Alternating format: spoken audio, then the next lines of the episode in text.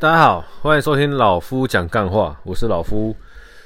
呃，今天是礼拜一哈，那大家应该是很开心，为什么呢？因为很多人不用早起，不用赶车，不用人挤人，因为清明连假不用上班，所以呢，今天大家可以用一个愉悦的心情来听老夫讲干话。那老夫今天又跟好兄弟去那个硬汉岭啊，硬汉岭。在好像桃园观音那吧，然后要去爬这个山，啊，因为这个兄弟在过年的时候，其实他就有一直在说去爬这个山，那刚好了，也放在心上，哦，那趁这一波年假，前几天都在下雨啊，那礼拜一就是明天，相信应该会是个好天气。啊，那就不要脸的找这兄弟就去银汉岭走走。哦。也不要说连假都待待在家，好像没事做一样。那今天是要跟大家讲什么呢？呃，主要要跟大家分享一个东西哦，叫做记录。你们有记录的习惯吗？呃，比如说记录自己日常的生活开销，哦，就是自己每个月会花多少钱，比如说餐费。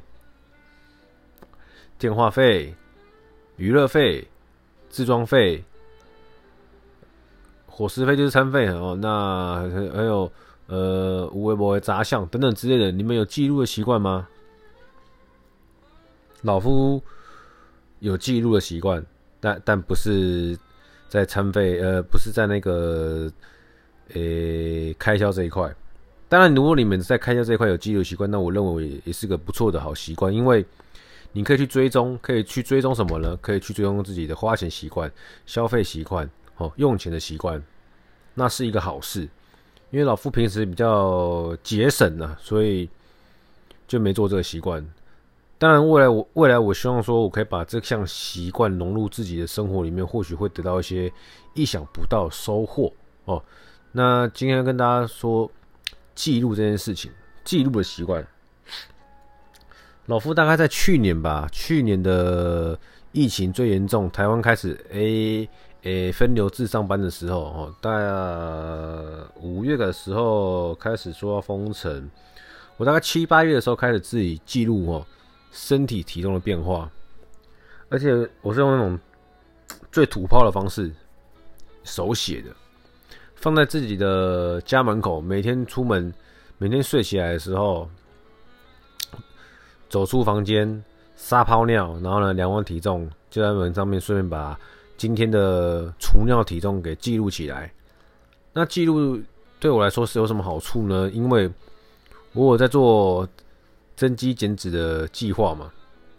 然后当然，如果脂肪变多的情况下，你看你的肚子啊，或是每个人先胖先胖的地方不一样啊。有些人可能是先胖脸，有些人可能先胖躯干，有些人可能先胖四肢，那不一样。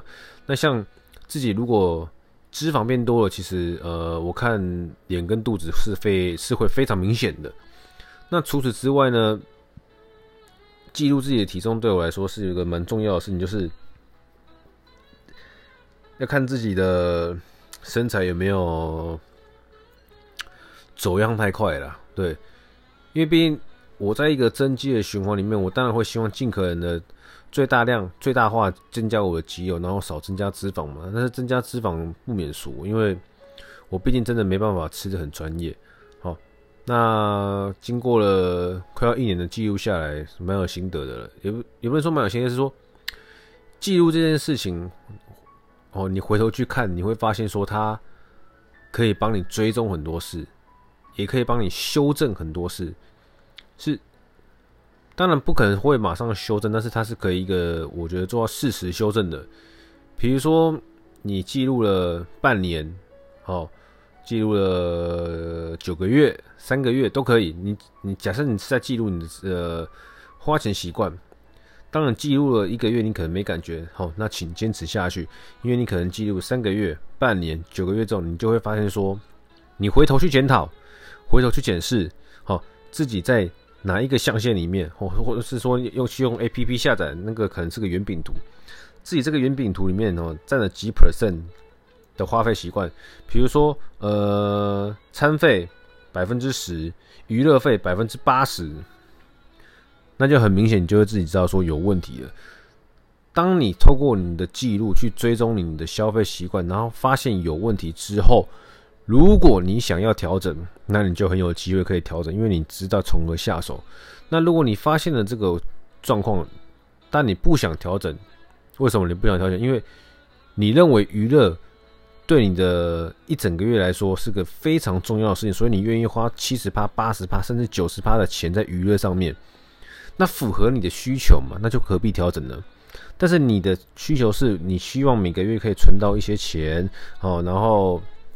娱乐费不要花那么高，但是你不知道从何着走做，从何下手。那透过这样子的追踪记录，你会发现说，哦，原来你可能每个礼拜，或者说三天两头，就是跟朋友唱歌、夜店、喝酒。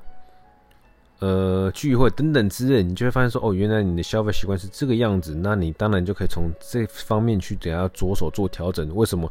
因为你的需求是存一点钱，减少自己的娱乐开销。那你透过这样子的追踪记录，你就可以发现了，对不对？那像老夫来说的话，就是，诶，我的体重控制，像之前有一段时间，我是在追求大重量，哦，追求的力量的一个突破在普陀，所以那个时候。我的体重很明显的一直在上升，那我也就没有太 care，就是啊，每天看到这体重上升，就是笑笑呵呵，我又变胖了，呵呵，我又变重了。但是在，但是去年嘛，啊，今年我年初有跟大家分享到，说我今年想要把体脂控制在长年度的十二到十五趴，那就变成是说我的训练必须要改变，呃，那我的饮食也需要改变。这样我才可以达成说我想要的目的，所以我就透过两个追踪，第一个吃的追踪，哦好，然后体重的追踪，体重这个追踪跟饮食的追踪是扛掰在一起，连接在一起的哦。那我以前有记录自己每天摄取热量的习惯，好，但是后来呢，因为在一个力量突破。的巡回下，我就把这个记录给停掉了。那当然也是我不对了，我不应该这样做。因为你即便要增增增肌，好，你即便想要做一些重量的突破，但是在一些热量上的控管上，你可以做得好的话，其实你是不会胖得这么快，就是体脂不会拉升得这么快。好，这是我该调整的。所以我从这一次开始呢，比较严厉的在记录我开始，呃，每一天大概的热量摄取量，然后呢。来配合看看这个体重机数字上的变化。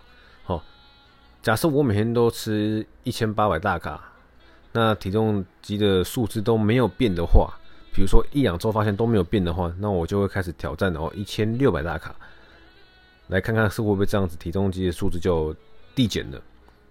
懂我意思吗？因为我想要做的是减脂嘛，可是我不能把体重减下来。好，单单把体重减下，因为体重减下来可能是。要么脱水，要么脱，要么就是减到脂，要么就减到我的肌肉。好，我想要维持一定的身材、一定的线条、一定的粗度，那我就必须要配合上我的训练上的记录啊。呃，有一个 APP 叫训记啊，好，大家如果有在做重训的，可以去下载这个 APP，它可以方便帮你记录说你这一周。好，每天做哪些动作？你大概在健身房会做的动作或用键，那个 A P P 名都有，就记录我的这个动作的重量是做多少？好，做了几组？呃一个动作我做了几组？总共累积了多少重量？就是我的训练总容量。好，那每天记录，然后呢，下个礼拜隔周，哦，我就会去希望说。最起码我可以跟上周维持一样的水平，甚至可以再突破一点点，即便是一 percent、两 percent 都没有关系。一我每个礼拜的总训练容量都可以维持住，甚至可以突破一点点。哦，我认为那就是个好事。为什么？因为我的肌肉哦，每个人都一样，你的肌肉会去适应，跟去会去记忆你一整个礼拜。你需要去做的那些动作上需要的能量输出，这样讲会不会很模糊？简单来讲，就是我们的肌肉啊，它其实不会去分辨你今天做了多少的几公斤几公斤，他只是去感受上，他就去承载了多少的重量。哦，那你一整个礼拜呢的训练总容量，如果小于上个礼拜很多，其实你的肌肉会告诉你自己，这个礼拜是很舒服的、很惬意的，哦，很轻松的。但是你的总容量有不断不断的在维持住，甚至是慢慢的提升的话，那你的肌肉就会为了要去应付那一些你要输出的那些动作，他们你的肌肉就必须哦做到务必维持住原有的量，甚至成长。那在减脂的循环里面，如果我不去把重量给 hold 住，哦。我重量如果一直掉，一直掉，在减脂过程中我重量一直掉的话，那表示什么？表示我在掉肌肉。就直接用很直接的方式，这样我就可以追踪到说我在减脂的过程中是不是有明显的掉肌肉。当然，减脂然后掉肌肉不是我想要的嘛，我希望是减脂，然后尽可能的维护、维持住我的肌肉，所以我就必须做这样子的追踪。那。因为才刚断食完嘛，我才正式开始走上一个减脂的循环，所以说目前没有太多的参考值给大家分享。不过可以另外跟大家提到的是呢，在体重上的变化就是，哦，不好意思打个嗝啊。我在上礼拜五嘛，结束了我的五日断食，然后礼拜六体重变了七十三点七。礼拜天呢，就体重就弹回到七十三点九，呃，也蛮合理的，因为开始进食了嘛。然后后来，呃，整个礼拜的体重是循序的往上走，然后最后卡在七十四点四，连续了四天还三天吧。那在最后一天，我慢慢的再把这个总输入热量再往下调整一点点的情况下呢，诶，我又开始在慢慢的诶又变瘦了，哦，从七十四点四变成七十四点三。没有差很多，对，有可能多点屎，或是真的再多多喝一点水又回来。但是这是个好的开始，为什么？因为我七十三点三、七十三点二、七十三点一，又变成七十三点二，然后呢变七十三点一，再变成七十三点零、七十二点九。就是你在减脂的线性，你在减重的过程，它不可能是一个垂直式、无限的往下滑的，好，一定会有波浪的。那只是这个波浪，我们是要它是个下降趋势，那你就有达到你想要减重的效果。那因为我是想要减脂，我不想减到肌肉，所以呢，它慢慢的减我也没关系。我主要是要让我的肌肉维持住，然后呢，体脂掉下去。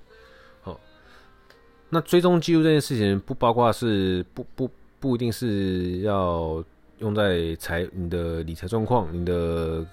开销状况也可以，也不一定要用在我追踪你的运动状况，它可以用在你的任何你想要做调整，甚至你想做突破的地方。因为一样的事情重复久了，你会麻痹。但是呢，你可以透过这样子的记录，让你知道说你是不是有办法突破。有些人会去追踪自己的绩效啊，一些业务。那像是做行政的人，也可以用去用行政的方式来追踪自己的一些进化跟改变。比如说，我要弄一个，我是行政人员，要处理一些文件。那 A 文件流程是一二三四五六七八八个动作，那我也做熟了嘛，每次都是可以在五分钟内完成一个 A 动作，五分钟内完成一个 A 动作。那你要去怎么追追踪你的行政效率是否有提高呢？对不对？你就是可以开始去记录嘛，记录什么？比如说呢，你要做这件事情，你可以把它拆解成细项之类的。就因为我们老实讲，我没做过行政，我行政很烂呐。